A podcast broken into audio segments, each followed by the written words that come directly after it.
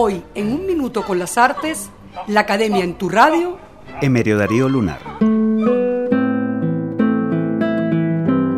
En una costa minada de torres petroleras, nació el 27 de enero de 1940 en el barrio Las Cabillas de Cabimas, Emerio Darío Lunar, uno de los grandes inclasificables del arte venezolano.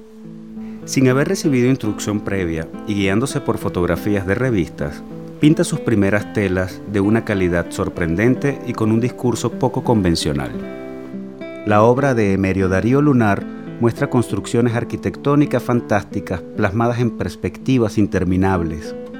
La sensación de vacío, soledad, aislamiento y opresión es patente y la atmósfera enradecida y misteriosa lleva al espectador a un espacio psíquico que le es familiar porque lo ha entrevisto en sueños.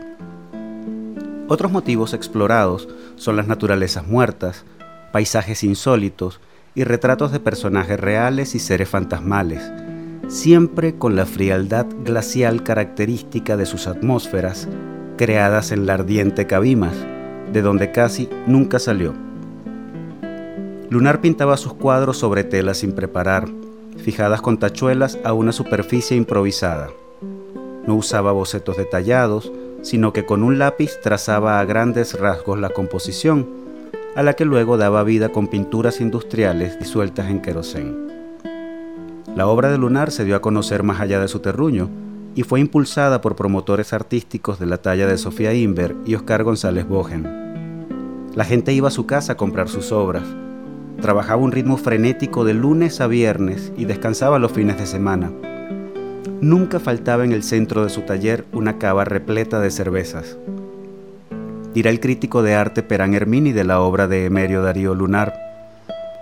En los muros que limitan sus espacios se revela el neurótico universo cerrado del artista. El hombre se encuentra solo y perdido entre galerías y muros interminables. Así las cosas, la frialdad de sus figuras y lo laberíntico de sus estructuras se tradujeron en severas crisis depresivas y psicóticas que cada vez se hicieron más frecuentes. En 1990 fue diagnosticado de cáncer y a finales de ese mismo año murió en Cabimas. Estoy satisfecho con mi vida, todo lo he hecho ya. Que la gente me recuerde por mis cuadros.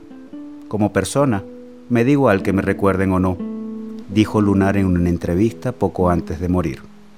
Tenía 50 años de edad. Hasta aquí Un Minuto con las Artes, la Academia en tu Radio, escrito y narrado por Álvaro Mata, en la producción Valentina Graciani, en la grabación, edición y montaje Raúl Sánchez.